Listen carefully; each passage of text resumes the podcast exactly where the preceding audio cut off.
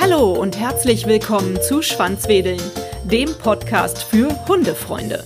Schließt bitte mal für einen Moment die Augen und stellt euch nur eine Minute intensiv vor, ihr wärt blind und könntet nichts mehr sehen. Für immer. Könnt ihr jetzt nachfühlen, wie hilfreich und wichtig es für einen blinden Menschen ist, jemandem blindes Vertrauen schenken zu können, das Glück des Teilens zu erleben, mit einem Hund zu lachen, die Welt mit einem Hund zu erobern?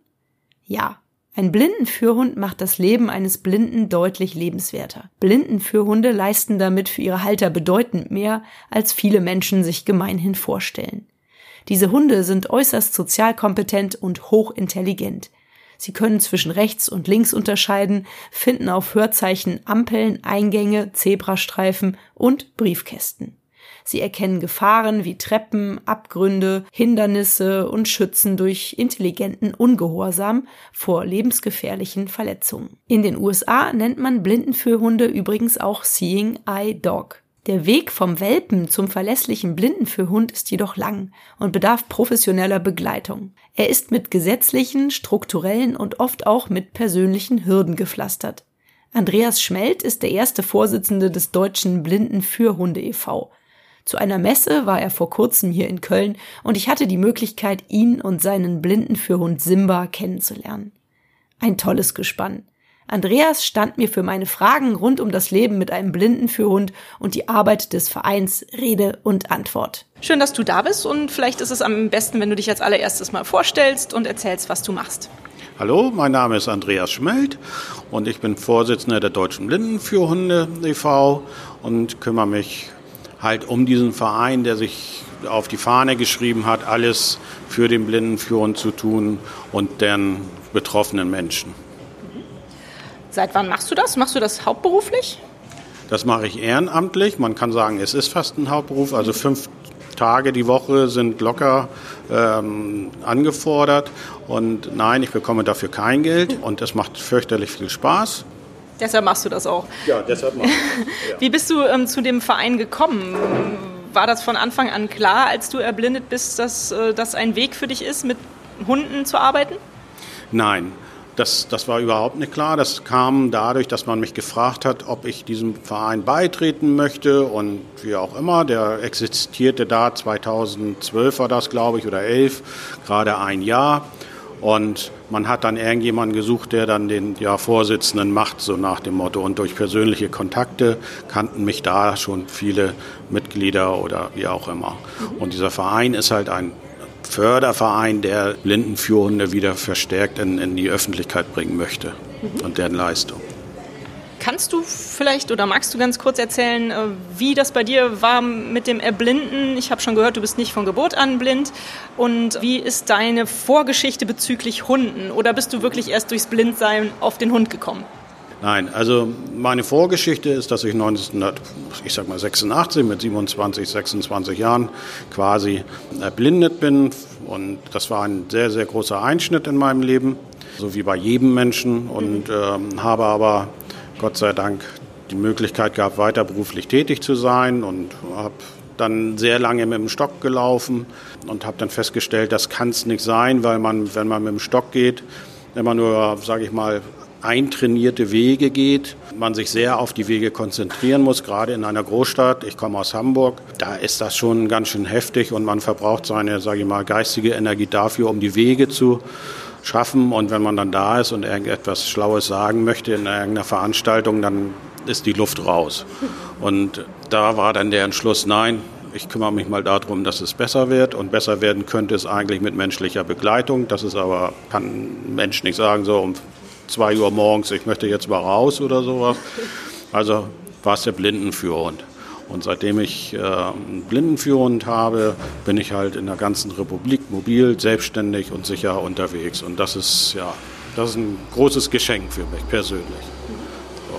Dann hattest du aber vorher noch keine Hunde in der Familie, oder doch? Und wie bist du an den ersten Blindenführhund gekommen? Durch euren Verein?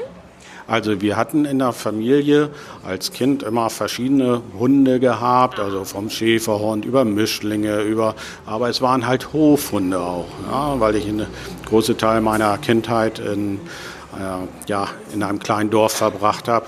Zumindest das ist mir prägend im, im Kopf geblieben. Ja. Von daher, und ich habe schon immer Hunde geliebt. Das ist, ist einfach so und hatte die ganze Zeit immer irgendwie Kontakt mit Hunden gehabt, durch Familie, Freunde, wie auch immer. Wie bin ich zu dem Hund gekommen? Ich habe mir eine Führhundschule damals gesucht, unabhängig von irgendwelchen Vereinen oder sonstiges, sondern ins Netz gegangen, habe geschaut, ja, und dann fragst du mal nach und wie das geht und äh, wie kommt man dazu und habe mich dann für eine Blindenführungsschule entschieden, die ich gut erreichen konnte, öffentlich, mit öffentlichen Verkehrsmitteln. Und dann habe ich mich mit den Trainern und Trainerinnen unterhalten und das Bauchgefühl war bei dieser Schule einfach vorhanden, auch dieses blinde Vertrauen, was man den Trainern und Trainerinnen halt bringen muss, war einfach da. Es hat zwischenmenschlich gut geklappt. Die, der Umgang mit den Hunden hat mich überzeugt, das, was dort vor Ort ist, wie die Ausbildungsmethodik ist. Und das war, ja, und seitdem habe ich von dieser einen Schule meine Hunde bisher ähm, und kann die auch immer bestens Gewissens weiterempfehlen. So. Gibt es solche Schulen ähm, denn in ganz Deutschland? Also du kommst ja nun aus Hamburg, jetzt sitzen wir hier in Köln. Gibt es sowas auch in Köln? Gibt es auch in München und Berlin? Du hast ja eben schon gesagt, euer Verein möchte fördern, dass Blindenhunde viel populärer werden in Deutschland. Anscheinend ist es noch nicht so verbreitet, oder? Naja, das ist, es ist schon eine wunderliche Geschichte mit diesen Blindenführhunden. Also in ganz Deutschland gibt es Blindenführhundschulen, in vielen Regionen nicht so stark vertreten. Im Schnitt sagt man so 36, 37 Blindenführhundschulen gibt es in Deutschland. Und das ist aber auch nicht entscheidend, sage ich mal, wo dieser Hund aus welcher Region herkommt. Wenn man in Köln wohnt, dann kann man durchaus auch einen Hund aus Bayern oder aus Brandenburg äh, suchen, sondern es kommt wirklich darauf an, wie, welchen Kontakt man zu dieser Blindenführungsschule und welches Vertrauen hat und welche der Kostenträger finanziert. Dann äh, dieser Hund wird dir per Augenrezept vom Augenarzt verschrieben. Es gibt es tatsächlich dann ein Rezeptzettelchen und da steht drauf ein Blindenführhund, Aha. weil das im Hilfsmittelkatalog ist. Und dadurch ist der Hund halt auch der, also der Blindenführhund der einzig lebende Hilfsmittel anerkannt. Ja? Also Status hat er, sage ich mal, wie ein Herzschrittmacher. Und deshalb darf der auch überall mit. Okay. Ja, man sagt eingebaut. Ja, und da ist wenn das dann anfängt zu laufen und man das Glück hat, dass es keine Probleme mit den Kostenträger gibt, sprich der gesetzlichen Krankenkasse, dann kann man sagen, hat man innerhalb von zwei Jahren so circa einen Blindenführhund. Mhm. Ja, Du hast ja auch schon gesagt, du empfängst deine Hunde von dieser Blindenführhundschule. Das bedeutet, du hattest schon mehrere. Vielleicht magst du zu deinen Hunden mal ganz kurz was erzählen und auch was mit einem Blindenführhund passiert, wenn er in Rente geht. Mhm. Also ich habe, das ist jetzt, also fangen wir mit dem ersten an, das ist der Hector, das war ein weißer oder ist ein weißer Labrador, ein sehr großer, mächtiger Hund, sehr selbstbewusst, aber ein großer Schmusebär. Lebt immer noch bei mir, ist jetzt mittlerweile zwölf Jahre alt, ist taub geworden, erblindet. Und ich kann dank meiner familiären Umfelds äh, drum kümmern. Er bleibt halt zu Hause, er genießt das Rentnerdasein. Und Rentner wurde er schon mit dem achten Lebensjahr, weil die Anforderungen, die ich zumindest an einem Hund habe, sehr hoch sind. Wir sind sehr, sehr viel unterwegs in allen großen Städten Deutschlands und das sind schon Herausforderungen, wenn ein Hund vier bis fünf Stunden oder sechs Stunden am Tag wirklich arbeiten muss und hochkonzentriert ist und jede Treppe rauf und runter laufen und nicht die Rolltreppe nehmen dürfen und sowas. Also das, da kommt schon einiges zusammen. Der musste dann halt mit acht Jahren in Rente, mit neun. Ja, dann habe ich innerhalb von einem halben Jahr, Dreivierteljahr, den Henry bekommen. Henry ist ein brauner Labrador der leider diesen Belastungen nicht standhalten konnte, was ich sehr bedauert habe und ein ja, tränendes Herz, so nach dem Motto. Ja. Der hat vorne links seine Pfote immer kaputt gehabt. Und schweren Herzens habe ich ihn dann rausgenommen aus dem Dienst. Die Kostenträger hat dem zugestimmt nach ärztlichen Attest. Und wir haben den als Verein dann vermittelt in eine Familie, wo er jetzt reiner Familienhund ist und Bürohund ist, nie alleine und wird geliebt und das ist wunderbar. Nun habe ich den Simba, das ist jetzt mein dritter Führhund, der läuft seit März mit mir durch die Welt, ist ein blonder Labrador, eine Schmusebacke und äh, ja, so wie alle Labradoren, sehr verfressen. Welche Hunderassen können denn eigentlich Blinden für Hunde werden? Jetzt hast du ja schon so ein paar aufgezählt. Sind das die typischen? Also die typischen sind heutzutage tatsächlich mit Masse der Labrador, der Golden Retriever. Man kann auch den Großpudel nehmen oder Königspudel. Man kann auch den Schäferhund. Grundsätzlich würde sich jede Rasse eignen, die eine Mindestschulterhöhe von 55 Zentimeter hat, plus minus. Mhm. Also Chihuahua und Co. fällt weg, weil auch das Führgeschirr dann ein bisschen komisch, also dieses weiße Führgeschirr an dem Hund aussehen würde und er keinen intelligenten Ungehorsam durchsetzen könnte. Ein intelligenter Ungehorsam heißt, dass dieser Hund, wenn er merkt, du bewegst dich mit ihm oder willst unbedingt an eine Gefahrenstelle ran, also sprich zum Beispiel, du bist zu dicht an den Gleisen ähm, am Bahnsteig oder da ist eine Kuhle vor dir, weil die nicht abgesichert ist auf dem Gehweg, dann muss der Hund stehen bleiben und sagen, hier gehen wir nicht weiter, will ich nicht und sich entgegenstellen und erst wenn man einen ganz bestimmten Befehl oder Hörzeichen gibt, dann dreht er sich mit dir quasi um und geht in die andere Richtung, beziehungsweise bietet dir einen Ausweg an. Ja? Und da, wenn du trotz alledem halt sagst, nein, ich will da jetzt voran und jetzt komm noch, ne? er bleibt stehen, er macht nichts, der rührt sich nicht. Und das ist halt dieser Ungehorsam, den man halt haben will, ja. um solche extremen Gefahren abzuwenden. Ah ja, das sind die Voraussetzungen, die so ein Hund erfüllen muss. Ja, also unter anderem, mhm. dass, dass, äh, also die Hunde müssen schon recht intelligent sein. Sie dürfen nicht zu intelligent sein. Sie dürfen, ja, es, ist, es kommt auch schnell zur Überforderung. Also wir hatten auch äh, Shepherds, Australian Shepherds, äh, als, als Blindenführhund eingesetzt, die ja ihren Hirtentrieb auch haben ja. oder Herdentrieb.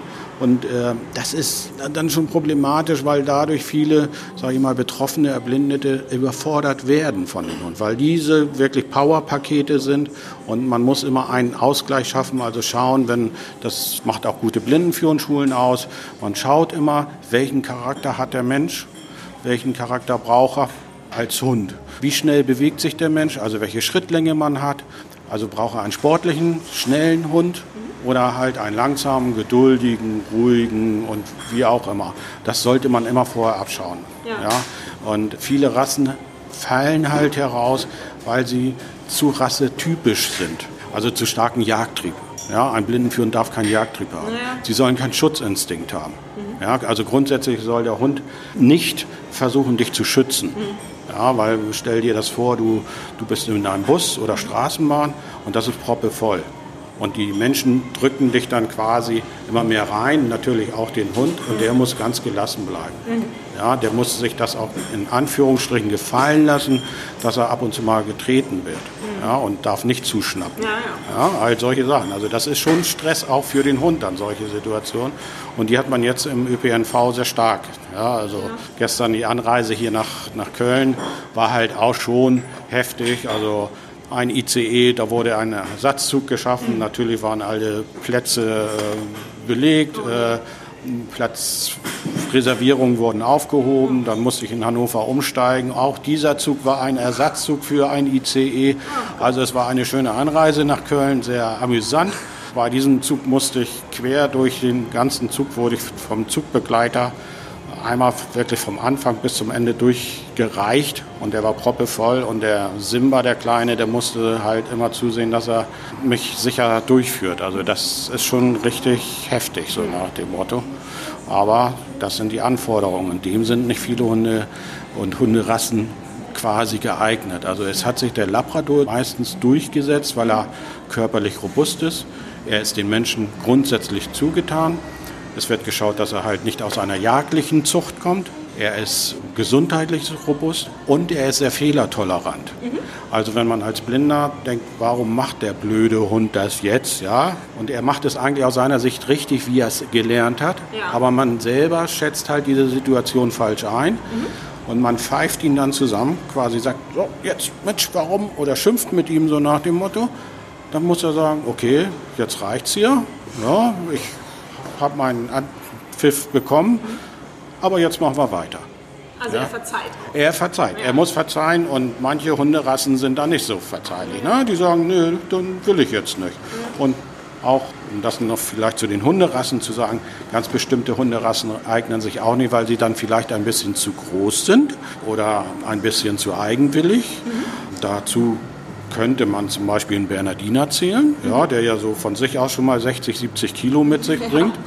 Äh, und die machen das, hat man früher auch eingesetzt, aber die wollen immer nur bekannte Wege gehen. Und wenn der dann auf einmal sagt, nö, da will ich jetzt nicht links, wir gehen eigentlich immer rechts, also gehen wir auch rechts, so nach dem Motto, und Sie als Betroffene oder Betroffener sagen dann, nee, ich will nach links, dann legt er sich vielleicht ab. Ja, und was tun Sie dann? Jo, dann, ja, dann, dann bleibst du stehen. Und der bewegt sich dann auch nicht. Ne? Also das, das sind solche, sag ich mal, überzogen jetzt, aber das, das sind wirklich solche Momente, wo man halt schaut und da muss man genau gucken, was man da so sich anlacht. Ich habe noch ganz viele Fragen zu der Blindenführhunde-Ausbildung, aber du hast mir eben erzählt, dass euer zweiter Vorsitzender, der, der Mike, hat eine Blindenführhundeschule. Vielleicht sollte ich ihn noch mal interviewen zu dem Thema, denke ich mir gerade.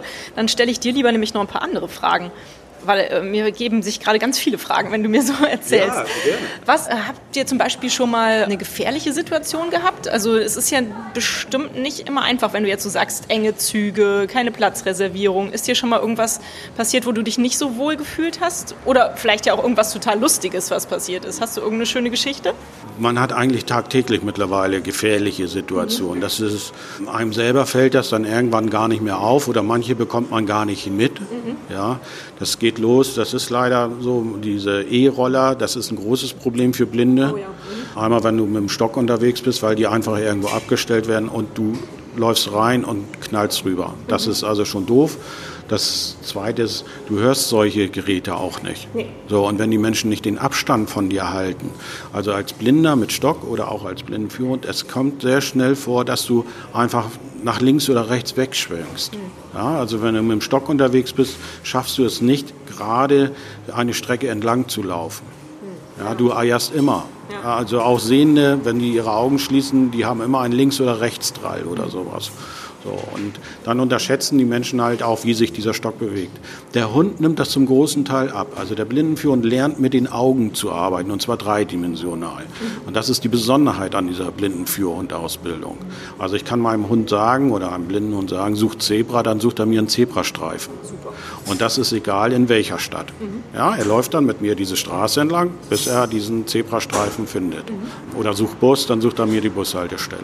Und da gibt es halt, also einmal habe ich ja nun auf E-Roller geschimpft und äh, natürlich schimpfe ich auch auf, auf Fahrradfahrer. Ich finde das, also wir finden das grundsätzlich gut. Bloß man muss halt zusehen, dass diese Regeln auch eingehalten werden. Ja.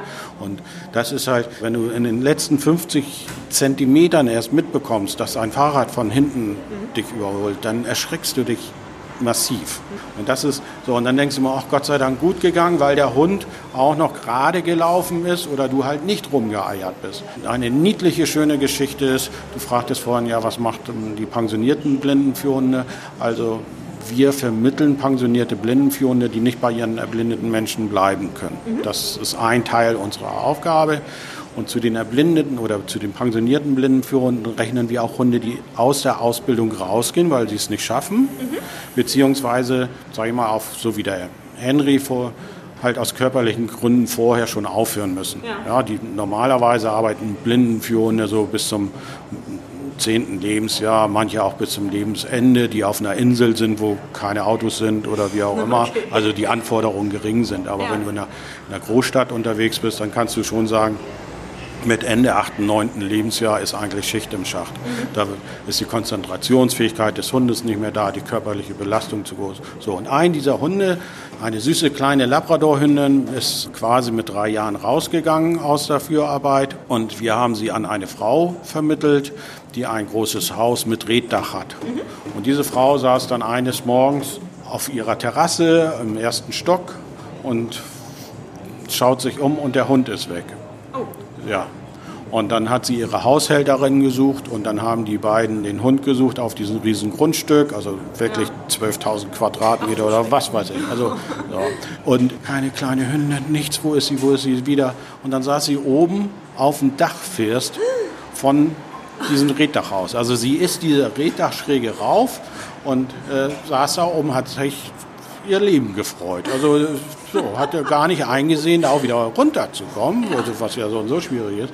Nun hat diese Frau, die zu dem damaligen Zeitpunkt, glaube ich, 70 war oder sowas, sie versucht runterzulocken und dann ist sie runter in ihre Küche und hat dann Würstchen geholt. Ja. Und diesem Hund immer Würstchen hingehalten und hingeworfen, bis dieses kleine nette Tierchen sich wieder runterbewegt hat. Ne? Also wenn man das hört, denkt man, oh meine Güte, ne? also ausgebildete Blindenführhundin. Ne? Also, aber nö, dann gehe ich da mal hoch und, und schaue, was, was so passiert. Ne?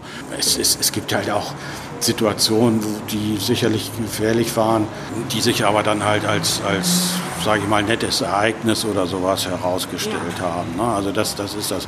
Man muss sich immer im Klaren sein, das hört sich jetzt vielleicht immer so flach an oder sowas, aber die Sichtweite von erblindeten oder stark sehbehinderten Menschen endet meistens halt wirklich an der Nasenspitze. Ja.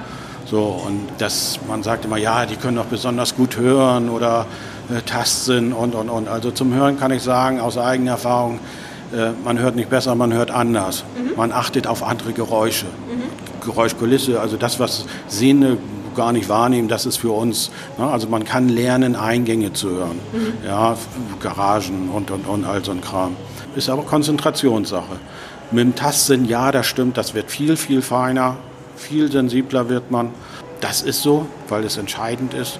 Aber alles andere, und wenn du einen schlechtesten Orientierungssinn hast als Sehender, dann wirst du das auch als Blinder behalten. Ja. Wenn du ein ängstlicher Mensch als erblindeter Person bist oder stark sehbehinderte Person, bleibst du es. Ja, es ändert sich nicht. Ja. Und wenn du ihm aber jetzt dann einen ängstlichen Hund noch an die Hand gibst, dann hast du ein Chaotenteam. Ja, so, und, und das sind solche Sachen halt, die entscheidend sind. Und ja. der Simba ist zum Beispiel jemand, wenn man auf dem Hamburger Hauptbahnhof, da sind 500.000 Menschen pro Tag unterwegs, also ja. das ist richtig heftig da, der stupst die Leute schon an und sagt, hier komm, ich will da jetzt mit meinem so Menschen durch. Ja? So, also das, das passiert schon, solche Sachen. Was mich interessieren würde, also jetzt habe ich verstanden, Simba bewegt sich mit dir durch den Tag, durch den Verkehr, durch die Straßen. Aber was kann er sonst noch? Vielleicht erzählst du mal einfach, wie euer Tagesablauf so normalerweise ist. Bringt er dir auch die Schuhe oder wie läuft das ab? Nein, das tut er nicht. Also man, man kann ihm das alles beibringen, das ist kein Thema.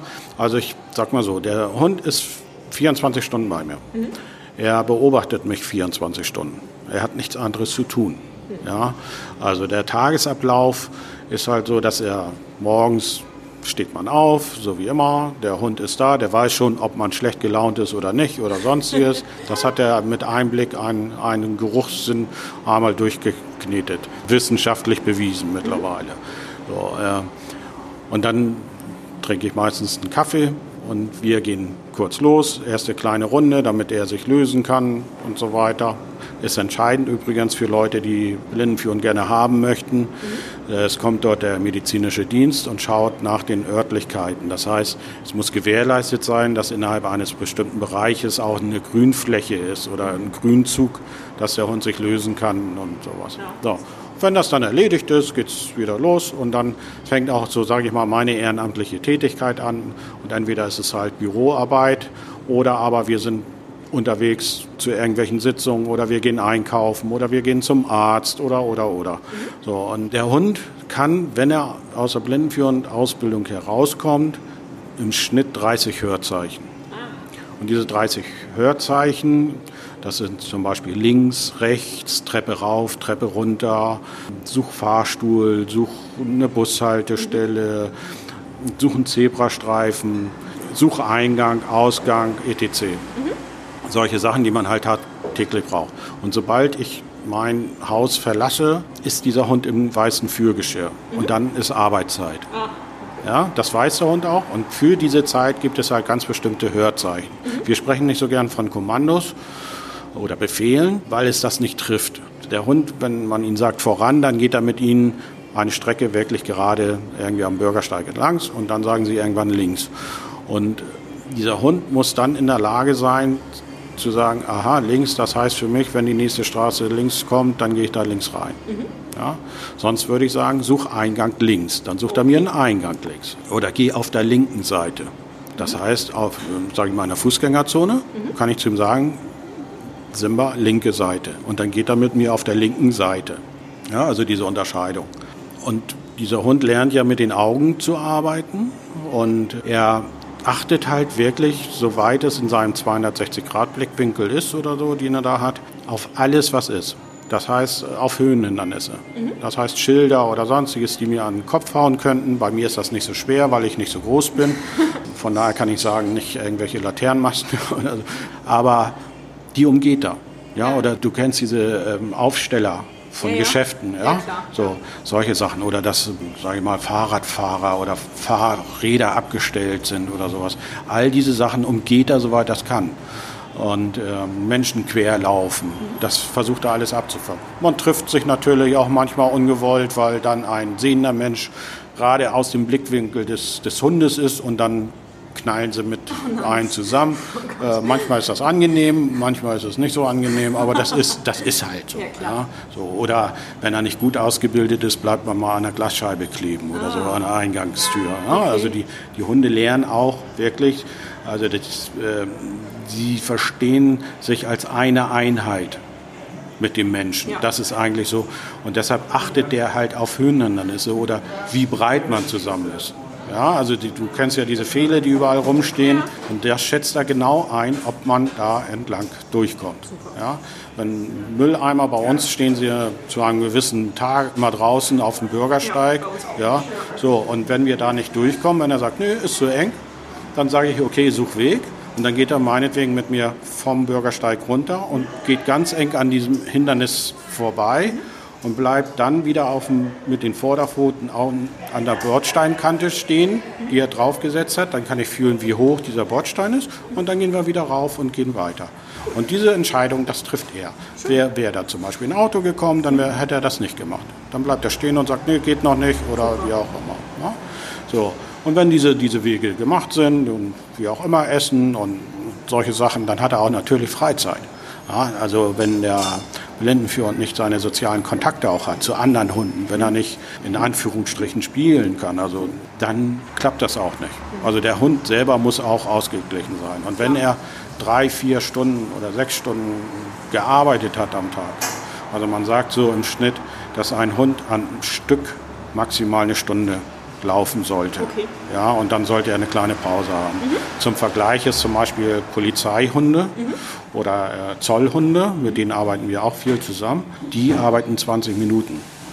Ja, okay. Schnüffelarbeit ist sehr anstrengend, also in, mhm. ja, aber für die Last ist bei Blindenführern halt extrem hoch, ja. weil der Hund auch immer noch einen Zug bilden muss. Er muss mich ja führen, also ja. muss er mich immer ziehen. Ja, ja. Er soll aber auch nicht so doll ziehen, das dass ich hinterherfliege oder sonstiges. Und er soll aber nicht an der Leine ziehen, wenn er kein Geschirr rum hat. Ah. Ja, also das sind schon Anforderungen. Also das, die Anforderung ist auch, wenn er nur, sage ich mal, an der Leine oder frei läuft, dann hat er nicht auf mich zu achten, mhm. weil er Freizeit hat. Ah. Er soll zwar zu mir kommen und dies und jenes, aber, also so wie ein normaler Familienhund in Anführungsstrichen, aber er hat keine Fürarbeit. Ja. Ja? Und sobald er im Geschirr ist, erwarte ich von ihm, dass er führt und selbst entscheidet. Ja. Als Leinhund darf er das nicht. Ja, ja? So. Also das sind auch so diese, und da oder musst du den, den Hund halt finden, der das auch mitmacht. Ja, ja, und wenn diese Freizeit ist, also so Stunde, anderthalb Stunden oder wie auch immer, ich mache mit meinen beiden, also mit dem Hector und jetzt hier mit dem Simba. Der Hector kann ja nicht mehr so viel laufen, begleitet mich auch sehr selten. Mhm. Aber wir machen dann zusammen eine Dreierrunde bei mir im Stadtpark. Das ist dann eine Stunde, mhm. langsam, gemütlich, weil der Hector immer so weit hinterher trappert. Aber es ist angenehm, weil ich selber dann auch runterkomme und man trifft Leute. Und du weißt es ja auch, Hundemenschen kennen eigentlich eher den Hundenamen als, als den Namen des, des Menschen, Menschen. Genau. und ach und schön und dies und jenes. Ja, und äh, du sagtest vorhin äh, mit dem Mike Schubert, äh, ich kümmere mich sehr viel um die Welpenausbildung, weil wir halt im Verein ja uns, unsere, wir haben ein Patenprogramm, das heißt im ersten Lebensjahr ist der angehende Führhund in einer Patenfamilie. Das sind ehrenamtliche Familien mit Kind oder ohne Kind, Studenten, Ältere, wie auch immer. Und die werden von uns betreut mit dem Trainer. Also der Trainer sagt so, komm, das und das. Wir erwarten, dass der Hund nach einem Jahr ein ganz bestimmtes Verhalten aufzeigt mhm. und ganz bestimmte, sage ich mal, ja, kleine Lerneinheiten schon hat, also Sitz, Platz, das muss alles schon da sein. Aber auch, dass er am Bordstein einfach stehen bleibt. Ja? So, und das wird halt den Patenfamilien beigebracht, geholfen, wie sie das am besten gewaltfrei und mit Spaß machen. Mhm. Ja, der Hund muss Spaß bei der Arbeit später haben, der muss das wollen, sonst hat das keinen Sinn. Mhm. Ja, ja und, und diese, diese, diese Trainer kommen dann einmal im Monat, einmal die Woche, wie auch immer, und diese ganzen Kosten, die für diesen Welpen anfallen und sonstiges trägt der Verein. Und das sind so im Schnitt für ein Jahr, also man spricht so 12., 13. Monat so ungefähr, ja, von 3000 Euro muss ja. man schon, schon rechnen. Ja, das glaube ich. Ja. ja so, und da, deshalb sammeln wir auch Gelder, so klar. Ne? So. Und zurzeit haben wir sechs Stück davon. Und diese sechs Stück werden danach, dann haben wir nämlich auch die Geschichte, wie sowas überhaupt abgeht, ärztlich untersucht. Mhm. Und sie müssen kerngesund sein. Mhm. Ganz bestimmte Verdachtsfälle dürfen da sein, aber nicht zu stark ausgeprägt. Mhm. Okay. So. Aber sie sollen keine Allergien haben, sie sollen keine HD, also Hüftdysplasie-Ansätze oder sonstiges haben. Mhm. Deshalb ist zum Beispiel wichtig, dass man mit einem kleinen Hund, mit einem Welpen, keine Sprungspiele macht. Okay. Ja, genauso sind, ist es nicht förderlich, zum Beispiel immer mit dem Ball zu spielen. Ja, ich habe keine Lust, spazieren zu gehen, also werfe ich 30 Mal den Ball dann entwickeln sich gerade Labradore sehr schnell zum sogenannten Balljunkie. Ja, okay. Und dann muss man ihnen das wieder mühevoll abtrainieren in der Ausbildung oder dann auch halt als Betroffener, wenn der auf einmal auf dem Fußballfeld da irgendwelche Menschen mit dem Ball sieht oder am Strand, dass er nicht mit dir im Geschirr sagt, okay, wir spielen da jetzt mal mit. Ne? Oder er frei dahin läuft. Ja. So, also solche Sachen. Und die Ehrenamtler trennen sich dann tatsächlich ja nach einem Jahr zwangsweise. Oh, das ist äh, hart. Das ist so hart, aber, es, ja, aber, aber wir bieten halt auch an, dass diese Menschen dann später den Hund auch sehen, ja. bei den Betroffenen, wie die eingesetzt werden und, und, und. Also wir machen da auch Treffs und, und bieten das dann an, so einmal im Jahr zu sagen, kommt, ihr könnt, mhm. wenn ihr wollt. Nach dieser ärztlichen Untersuchung wird dann geschaut, ist er uns schussfest? Muss er sein? Er darf nicht schreckhaft sein. Mhm. Er muss dem Menschen total zugewandt sein. Mhm. Er muss die Intelligenz mitbringen. Er muss den Spaß mitbringen, etwas zu lernen. Ja. Und er muss sich das Führgeschirr auch frei umlegen lassen. Also diese ganzen, sage ich mal, schwierigen Situationen, das muss alles schön locker, leicht, in Anführungsstrichen rüberkommen. Wenn das gegeben ist, dann geht dann die Führausbildung. Und diese Führausbildung sind, ich sage immer so 400 Ausbildungsstunden. Wow, okay. Und diese 400 Ausbildungsstunden beziehen sich wirklich nur auf die reine Führarbeit, die er später machen muss. Ja. Und das geht halt los mit sag ich mal, fünf Minuten Einheiten. Ja, es wird halt nochmal die, sag ich mal, die Laienführigkeit getestet ja. und, und, und. Aber dann halt mit einfachen Situationen, dass er lernt, optisch zu arbeiten. Mhm. Ja, also ich kann meinem Hund sagen, als zum Beispiel, das ist ein Ausbildungsziel, das ist ein sehr wichtiges, such Bank. Ah. Dann soll er mir nicht die Dresdner deutsche, was weiß ich da suchen, sondern halt einen Sitzplatz. Ja, okay. Und diesen Sitzplatz soll er mir Stadtpark zeigen, aber bitte schön einen freien, nicht da, wo schon einer sitzt. Ja. Das soll er aber auch in der S-Bahn machen. Ja. Oder im Restaurant oder sonst wo. Ja. Und dieses Erkennen, ist das jetzt ein, also ein Stuhl ist ja relativ einfach, eine Bank auch, selbstverständlich, aber dann gibt es ja auch verschiedene Sitzmöbel oder Bänke, die halt nicht auf den ersten Blick so aussehen oder so und die muss er sicher erkennen. Ja. Und wenn der Hund gut ausgebildet ist, dann macht er das halt auf 300 Meter Entfernung. Erkennt er schon, wenn, wenn du so eine Sitzbank hast, wo drei Leute sitzen Super. und in der Mitte ist ein freier Platz, dann führt er dich genau zu diesem freien Platz hin. Klasse. Ja, und links und rechts, die Menschen können da sitzen bleiben. Hast du dich noch nie auf den Schoß von jemandem gesetzt? Nein, eine, eine, eine, andere schöne Situation ist eigentlich immer, wenn du so in, sag ich mal, in die S-Bahn gehst. Ja. ja. dann soll er dir den nächsten Sitzplatz suchen, ja. der frei ist. Ja, aber das machen die dann auch schon mal ganz gerne, dass sie sagen zu dir so, nö, ist nichts frei, wir gehen erstmal durch den ganzen Wagen durch und dann gehen wir wieder zurück, weil da doch der frei war. Aber er wollte einfach mal gucken, was da so los ist. Ja, das machen die Hunde auch. Ja, also die veralbern einen schon mal. Ja, so. Und dann, ja, jetzt kannst du dich da hinsetzen. Und dann gibt es natürlich die Situation, sage ich mal, wo du dich hinsetzen sollst, wo du als als Mensch sagst, nee, da möchte ich eigentlich lieber nicht sitzen, weil es zu doll riecht oder, oder wie ja. auch immer, dem ist das egal, der Hund, ob das da zu doll riecht oder sonstiges. Dann musst du schon sagen, nee, komm, ich bleibe lieber stehen oder sowas. Ja. Ne? Also sowas passiert. Aber das, ist, das kann er nicht unterscheiden. Wie reagieren denn allgemein andere Leute auf euch? Also ich sage jetzt mal Sehende wahrscheinlich hauptsächlich, die ihr so trefft. Viele Leute wollen ihn ja wahrscheinlich streicheln. Oder ich meine eben, wir sind hier in so einem kleinen, schönen italienischen Café. Die Chefin des Hauses wollte ihm Leckerchen geben. Ist das in Ordnung? Lässt du das zu? Wo sind da die Grenzen? Wie reagieren die Leute?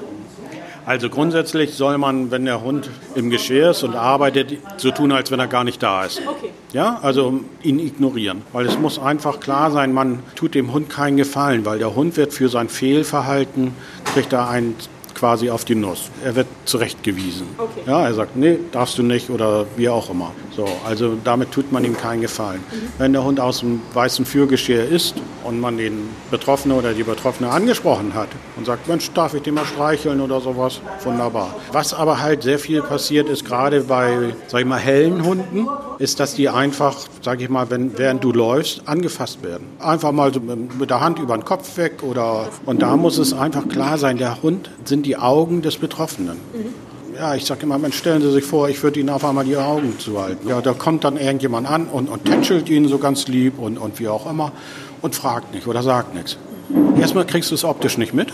Du kriegst es nur am Verhalten eines Hundes mit, beziehungsweise an, sag ich mal, du hast ja deine Aura. Ne? Du merkst ja, ob ein, ein Mensch nahe an dir dran ist oder nicht, so nach dem Motto. Und dann sage ich manchmal auch schon, ich streiche ihre Freundin auch nicht einfach. Ja, so, ja, ja, aber so, so ist es. Ja, und ja, und das, das sind solche Situationen, die sehr unangenehm sein können. Und da muss man wirklich auch feststellen, das passiert Frauen, die erblindet sind, wesentlich stärker als Männer. Halt die Hemmungslosigkeit ja. ist wohl eher da. Ne? Und, und, das muss man auch sagen, in, in, einigen Bereichen sind die Menschen einfach leider rücksichtslos. Das, das gehört zu unserem Leben und, und wie auch immer, es ist bei Sehenden auch so ja. sicherlich, aber ist halt ein Riesenunterschied, ob du noch was gucken kannst oder nicht. Ja, von, der, von der Einschätzung, von der Situation. Ich sage immer, wenn du in einen Raum reingehst oder in eine Gesellschaft, eingeladen bist, dann erblickt ein Sehner sofort, aha, viele Menschen, der Raum ist so und so groß, da kann ich mich hinstellen, dort ist jemand Interessantes, mit dem ich quatschen möchte oder sonstiges. Das geht dir als Blinder alles ab. Ja. Ähm, hast keinen Überblick. Nee, hast keinen Überblick. Du kannst auch ja auch nicht, sag ich mal, jetzt so wie hier in diesem italienischen wunderbaren kleinen Lokal, du kannst ja nicht flirten. Du kriegst es ja nicht mit, ob dich jemand anlächelt, ja? So, meistens wird der Hund angelächelt und nicht ich, aber das ist ja egal. So. Aber das sind so ganz bestimmte Sachen, die sind bei den, sage ich mal, Sehenden nicht drin. Hätte ich früher auch nie drauf geachtet. Das ist so. Ne? Also es ist kein, kein Blashing jetzt oder sowas soll es nicht sein, sondern das sind übliche Situationen. Vielleicht noch eine ganz kurze Frage zu dem Thema eben. Wir sind hier so ein bisschen durcheinander geraten, ja, aber ist ja egal. Ja, ich immer Ist auch alles gut. Gibt es für die Leute, die sich dann nachher den blinden Führhund praktisch äh, zulegen oder mit mhm. ihm äh, zusammenleben werden, ähm, so eine Art Probetag, Probewoche? Weil ich denke, es ist ja doch auch ein bisschen von der Chemie abhängig. Also ob ein Hund und ein Mensch zusammenpassen. Gibt es sowas oder ist das unrealistisch? Wenn man das richtig macht, dann schaut man sich vor die Blindenführungsschule an. Mhm ja, und, und spricht mit dem Trainer oder Trainerin. Da ergibt sich ja schon ein Gefühl. So, und der Hund wird nicht auf Vorrat ausgebildet. Das ist sehr selten eigentlich. Da sollte man dann vorsichtig sein. Äh, sondern er wird dann erst ausgebildet, wenn man einen Auftrag hat als Blindenführungsschule. So, und dann schauen die Trainer oder Trainerinnen schon, aha, die Größe, ja, habe ich eine kleine Frau oder einen sehr kleinen Mann, dann kann ich nicht so einen großen Hund nehmen, weil dann macht der Hund das, was er will. Das gleiche halt, was ich vorhin sagte mit dem Charakter und, und so. Und hier ist es halt dann so, dass man sagt, ja, jetzt haben wir den Hund gefunden, der wird jetzt ausgebildet. Wenn du Glück hast, bei guten Blindenführungsschulen kannst du ihn auch während der Ausbildung dann besuchen mal, vielleicht schon mal spazieren gehen, ja, so solche Sachen, damit man diesen Kontakt besser aufbaut, weil das Vorarbeit ist für die sogenannte Einarbeitung. Die Einarbeitung ist ein bis zu 28 Tage lang dauernder Übungsprozess. Und ich kann dir sagen, wie es bei mir mal abgelaufen ist. ist also zumindest beim Hector. Ich bin damals am Bahnhof angekommen. Ich kannte meine Führungstrainerin ja schon gut, die Janine, und komme an mit meinem Rucksack voller Freude, war froh, dass die Bahn damals war pünktlich und, und gut und steig aus. Sie holt mich vom Bahnsteig mit dem Hector und sagt so, hier hast du deinen Hund. Oh. so ungefähr.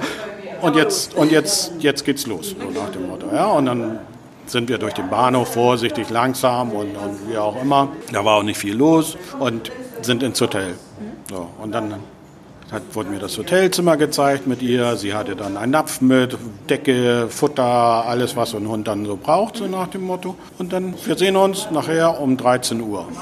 alles klar, du hast den Hund auf einmal dort. Ich kannte ihn jetzt Gott sei Dank schon, aber es gibt viele Führungsschulen, da lernst du den Hund halt tatsächlich jetzt zu dieser Einarbeitung statt. Ja. So, und das ist nicht empfehlenswert, solche Schulen. Ja, okay. so.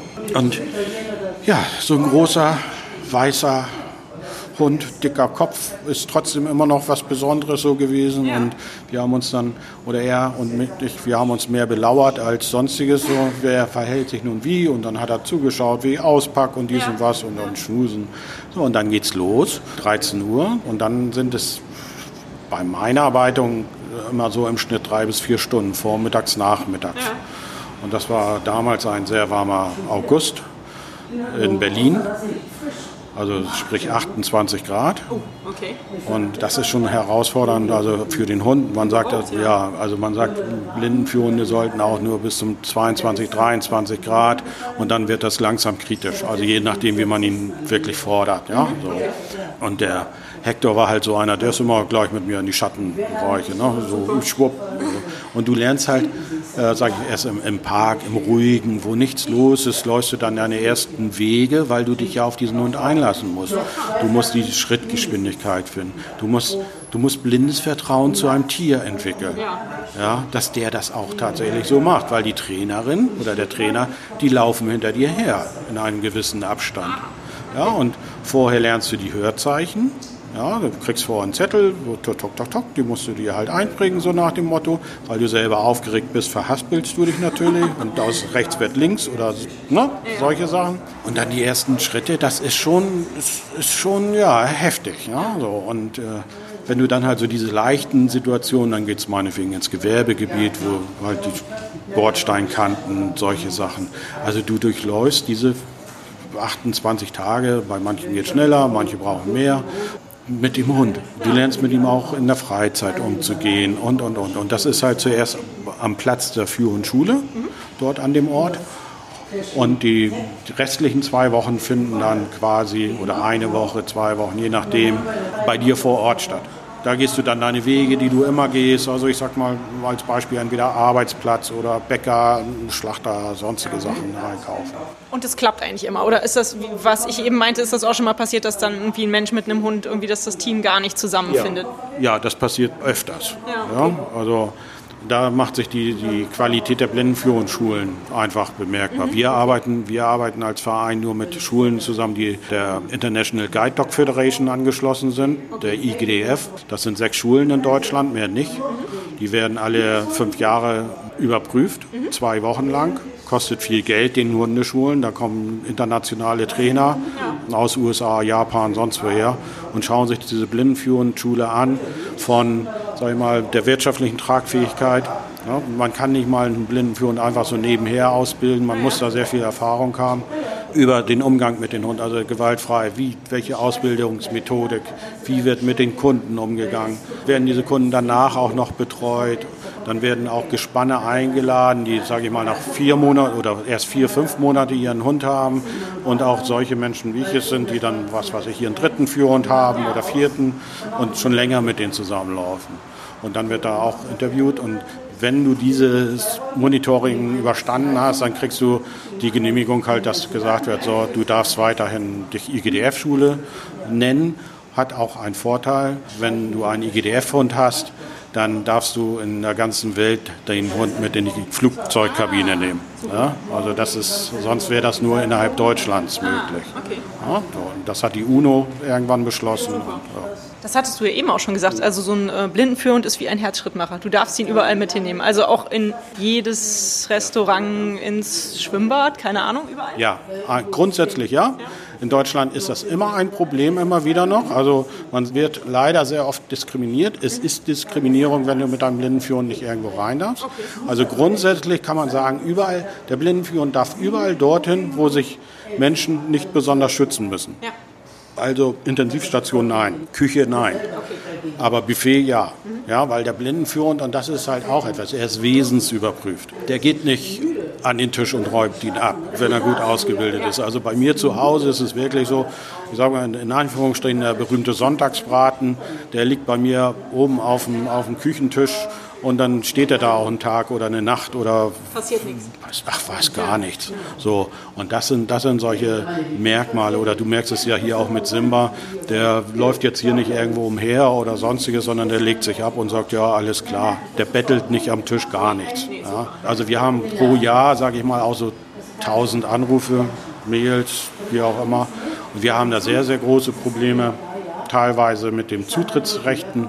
Viele sind wirklich ja, am Boden zerstört, wenn sie auf einmal mit ihrem Führern da sind und du darfst nicht zu Chibo rein. Ja, ist ja auch Quatsch. Ja, natürlich. So, und Chibo ist jetzt ein Beispiel, die, die haben es geregelt, aber die einzelnen Menschen, die dort arbeiten, wissen das oftmals nicht. Na, die sagen erstmal, nee, Hund raus. Ja, und dann halt, stopp. Und das überfordert manche Betroffene einfach zu sagen, nein, ich darf hier rein achten Sie mal drauf.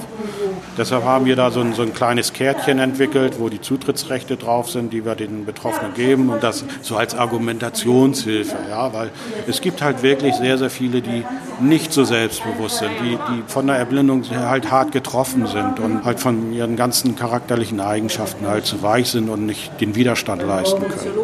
So, und da finde ich, ist das zum Beispiel in Italien, wir sagen ja immer, ach, in Deutschland und so ist das ja mal alles klasse und toll geregelt geregelt. Nein, in Italien ist das schon seit 15, 20 Jahren so. Da gibt es ein Gesetz, wenn du nicht reingelassen wirst, dann kostet das den Besitzer oder wen auch immer bis zu 3000 Euro Strafe. Ja, also das ist, oder wir haben in der Ausbildung Probleme, Paten, also diesen kleinen Junghunden beizubringen, zum Beispiel mit der, mit der Bahn zu fahren, weil diese Kosten als, Klein, als Kind die Fahrkarte gezahlt wird. Ist er ausgebildet, ja, dann fährt er kostenfrei, grundsätzlich. Ja, muss kein Führgest äh, muss keine Maulkorb tragen, was weiß ich so. Äh, aber in der Ausbildung, wenn er als solches auch gekennzeichnet ist, in der Blindenführungsschule oder halt gesagt auch bei der Patenfamilie, da werden wieder Kosten erhoben. In Frankreich ist es geregelt, nein, gar kein Thema. Es, die dürfen überall mit. Naja, es müssen halt auch noch ein paar Sachen sich in Deutschland ändern. So ist ja. das. Kommen wir nochmal ähm, jetzt zum Ende des Interviews ja. auf euren Verein nochmal äh, in Ruhe zu sprechen. Du hast ja schon ganz viele Dinge erklärt und äh, besprochen, die ihr so macht und die ihr so anstoßt. Was sind noch eure Aufgaben? Gibt es noch irgendwas, was du dazu gerne erzählen möchtest? Der Hund steht für uns im Mittelpunkt. Das heißt also, wenn der Welpe da ist, dann alles muss bei uns tierschutzgerecht sein. Ja, und, und, da sind wir auch sehr rigoros. Das ist auch, wenn sie dann in Rente sind und wir diese ver, vermitteln, diese Hunde, dann müssen zum Beispiel die Menschen, die diesen Hund nehmen, bei uns Vereinsmitglied werden. Also wir haben nur 50 Euro pro Jahr, also das ist so eine Bagatellsumme in Anführungsstrichen. Aber dadurch können wir den Hund bis zum Schluss begleiten. Gibt es Probleme, also finanzieller Art, das für einen Tierarzt kosten oder sowas, die tragen wir dann, ja, wenn die Bedürftigkeit da ist. Oder äh, ein, ein blinder Mensch mit Führhund verletzt sich, der blinde Mensch hat nicht das Geld, um dem Tierarzt dieses Geld jetzt gibt es ja viele Tierärzte, die sagen, erst das Geld, dann mache ich was. Ähm, strecken wir vor, ja, ähm, auf einem kurzen Weg. Also wir finanzieren auch Blinden für Hunde, sage ich mal, für Menschen, die eine Privatversicherung haben, wo der Blindenführhund explizit nicht mit in ihrem Vertrag drin steht. Das ist eigentlich der Standard. Ja, so, und dann helfen wir da, die Gelder zusammenzubekommen. Wir machen Euro, im europäischen Kontext sind wir unterwegs, halt, sind wir bei der Normierungsausschuss in Deutschland. Es soll ein Assistenzhundegesetz äh, entstehen in Deutschland. Da sind wir dabei als Fürsprecher der Blindenführende vertreten, da die Interessen auf dem europäischen Kontext. Da soll eine DIN-Normierung oder eine Normierung für Assistenzhunde aufgebaut werden. Dieser Ausschuss 28 Länder plus Kanada plus Australien, die da mitarbeiten. Sehr langfristiges Projekt, aber so und von der Welpenausbildung halt wie gesagt über die Zusammenarbeit mit den Blindenführungsschulen, über die Standards, über wie auch immer alles das ist so der Bereich. Gleichzeitig setzen wir uns für die einzelnen Betroffenen ein, für ihre Rechte und Pflichten. Wir arbeiten mit den Krankenkassen zusammen. Wir bieten Lehrgänge an für Gespannprüfer. Also wenn man diese 28 Tage Einarbeitung hat, dann muss man in Deutschland eine sogenannte Gespannprüfung machen. Die bilden wir weiter, empfehlen ganz bestimmte Menschen.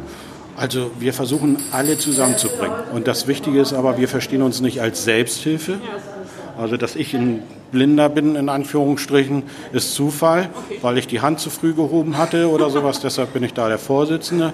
Sondern die Mehrheit unserer Mitglieder sind nicht Betroffene, die uns einfach fördern und sagen, so, wir wollen halt, dass dieses Hilfsmittel Blindenführhund ist ja nach SGB V halt auch so weiter eingesetzt wird, weil es die Bestrebungen immer gibt von den Krankenkassen, nö, wollen wir eigentlich gar nicht haben, ja, wollen wir nicht finanzieren, weil ein Blindenführhund kostet in Deutschland also meiner 29.000 Euro. Ja, also die, die untere Grenze ist in Deutschland leider 22.000 Euro. Da ist aber diese, diese Spanne mittlerweile. Aber im europäischen Ausland, Frankreich 38.000, Österreich 42.000, Polen 38.000. Also da sind Summen im Spiel natürlich. Aber insgesamt bei 2700 blindenführend Gespannen ungefähr in Deutschland, die laufen, ist das für die, für die Kostenträger ähm, nicht der Faktor äh, der, der Kosten, die in einer Krankenkasse entstehen. Aber wenn man dagegen rechnet, dass dieser in 24 Stunden einen Job eines Menschen abnimmt, nämlich die Assistenz im öffentlichen Raum und gewährleistet, und dadurch ist er zum Beispiel nur Hilfsmittel geworden, weil das oberste Gericht gesagt hat, der Blindenführhund stellt sicher, dass die Grundbedürfnisse eines erblindeten Menschen erfüllt werden. Und Grundbedürfnisse ist Bewegung, Essen, Trinken, Selbstständigkeit. Unser Motto ist ja mobil sicher selbstbestimmt. Ja, und genau das tut er. Wow, ein breites Spektrum eures Vereines, aber sehr ja. schön. Ich denke, ich werde äh, das hier in, der, in den Shownotes auch angeben, dann können die Leute auch schauen, wie sie euch unterstützen können oder vielleicht helfen können und auf die Homepage gehen. Es ist ja wohl aber auch ein Faktor, aber natürlich steht das nicht im Vordergrund, dass der Hund auch gut fürs Herz ist, oder? Ja, also nein, überhaupt nicht. Das ist überhaupt kein Sozialfaktor oder so. natürlich, das ist, das ist ja, man, man ist nicht einsam. Viele erblindete Menschen sind einsam und man sieht sie nicht. Das ist einfach so. Und, und leider sind äh, heutzutage, sage ich mal nicht, oder Gott sei Dank, nicht mehr Geburtsblinde im Vordergrund, sondern die alten Menschen, die ab 60 aufwärts und dann später erblinden oder sowas. So, und äh, mit Führhund ist es halt einfach, es ist ja ein Partner, 24 Stunden, ja, und er beobachtet dich mit jedem Schritt und Tritt und er, wenn das eine harmonische Beziehung ist, dann kannst du dich auf den verlassen. Und in der Führarbeit spricht man nicht mit ihm. Ja, oder hier würde ich auch nicht so mit ihm ne, rumkuscheln oder, oder spielen oder so. Aber natürlich, wenn ich zu Hause bin und dann irgendwie fluche, weil ich äh, irgendwas wieder ne, Salz und Pfeffer verwechselt habe oder weiß der Geier was, so, da sage ich dann auch schon mal, daran bist du schuld, ja, oder lern das mal, mir das richtig zu zeigen oder so. Also ich spreche auch und, und, und mit meinem Hund, logischerweise. Und das, er ist ein Türöffner. Das muss man auch ganz klar sagen. Also die sozialen Kontakte zu den Mitmenschen wird durch den Blindenführer viel, viel weiter. Und man, wird, man kann halt überall hin. Das ist das Schöne, wenn man sich traut. Und das, das ist eine, ja.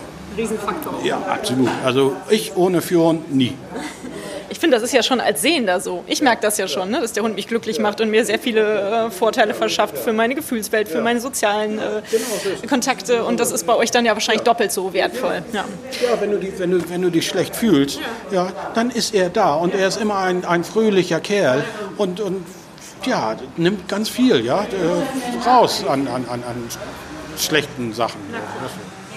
So, dann komme ich mal zu meinen drei letzten Standardfragen. Vielleicht kannst du mir die beantworten. Mal gucken. Ich habe sie dir vorher nicht geschickt, deshalb wird es jetzt ein bisschen spontan. Ja, also. Kennst du eventuell einen schönen Hundewitz oder bist du da nicht so spontan? Das ist natürlich immer schwierig, so auf Kommando. Naja, also ich, ich bin ein schlechter Witzeerzähler. Äh, ja, aber ich, ich, ich weiß ein. Also da kommt ein Blinder mit, äh, mit seinem Führhund in eine große Menschenmenge, Museum und nimmt seinen Hund an der Leine und schleudert ihn über seinen Kopf im Kreis immer hin und her. Und alle sind entsetzt. Und Mensch, was machst du denn mit deinem Hund? Um Gottes Willen. Sagt der Mann, wird sich doch noch mal umschauen dürfen. Der ist auf jeden Fall sehr gut. Und wenn du den erzählst, dann kann man auch noch mal doppelt so gut drüber lachen. Die nächste Frage. Du bist ja nun auch ein passionierter Hundehalter. Hast du einen, ich sage mal, der Top-Tipp für andere Hundehalter, wo manche Hundehalter nicht so drauf achten, was man vielleicht äh, so als Tipp geben kann? Ja, ich werde oft angesprochen, weil ich halt Junghunde auch immer mit ausbilde. Ich kann immer nur sagen, liebevolle Konsequenz. Also wer sagt, er möchte, dass sein Hund nicht immer an der Tür, äh, wenn es bimmelt, äh, aufbellt oder hinläuft oder sowas, der muss sich schon im Klaren sein, dass es zwei, drei Monate locker dauert, bis man seinen Hund so weit hat, dass er das nicht mehr tut. Und das muss man halt konsequent, aber liebevoll durchführen. Und das, also für mich ist wirklich dieser Typ liebevolle Konsequenz. Und es ist egal, ob es ein großer oder ein kleiner Hund ist. Ja, und jeder Hund ist auch im späten und im hohen Alter wirklich noch lernfähig. Das ist einfach so. Super, vielen Dank. Und ähm, hast du einen schönen Buchtipp für unsere Zuhörer? Das ist eigentlich immer noch das Letzte, was ich frage. Es muss nicht unbedingt mit Hunden zu tun haben, es muss auch nicht mit Blinden zu tun haben, es kann aber. Gerne Sachbuch oder Roman, was auch immer. Irgendwas Schönes, was dich vielleicht selber begeistert hat. Ich kann mir mal Titel so schlecht merken. Also, Erzähl die äh, Geschichte, vielleicht kann ich es recherchieren. Dann. Ja, das ist von, also vor zwei, drei Jahren kam von Julia C. Ja ähm, diese, diese Geschichte auf über das, das Leben auf dem Dorf, so nach dem Motto. Und das ist ein, eine, also ich habe, ich höre, ja, also ich, äh, als Hörbuch und das hat mich sehr stark sage ich mal, getroffen, weil es auf einer sehr angenehmen Art und Weise tatsächlich das Leben und diese äh, Besonderheiten auf dem Dorf sehr schön geschildert hat in der heutigen Zeit. Also kein, kein Rückblick von wegen, wie es vor 100 Jahren war oder sowas, sondern wie es tatsächlich auch ist und wie ich das halt, sag ich mal, früher oder auch heute immer noch mal in meinen Kontakten, die ich habe, erlebe. Ja, so, also das ja. Okay, dann werde ich das äh, hier auch mit in die Shownotes schreiben. Ja, dann äh, kann ich eigentlich nur noch ganz, ganz viel äh, lieben Dank sagen für dieses wunderbare Gespräch, was wir geführt haben. Ich wünsche euch viel Spaß hier in Köln auf der Messe und äh, ich hoffe, wir sehen uns, wir sehen uns irgendwann noch mal wieder, wenn ich das so sagen darf. Doch, Blinde sprechen auch so, also man sieht sich oder wie auch immer. Also alles gut. Vielen Dank, dass du mir die Möglichkeit gegeben hast und ich freue mich. Alles klar. Danke. Okay, bitte. Neben Spenden für den Verein freut sich Andreas natürlich auch über Vereinsmitgliedschaften und Hilfe aller Art. Es gibt zum Beispiel die Möglichkeit, als Patenfamilie die Welpen auf den richtigen Weg zum Blindenführhund zu begleiten.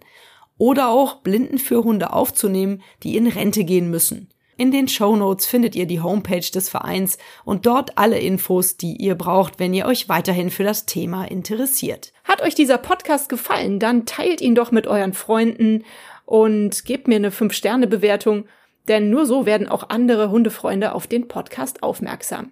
Nun knuddelt euren Hund und gebt ihm ein Leckerchen und sorgt für ein Schwanzwedeln. Bis zur nächsten Folge. Wuff und tschüss.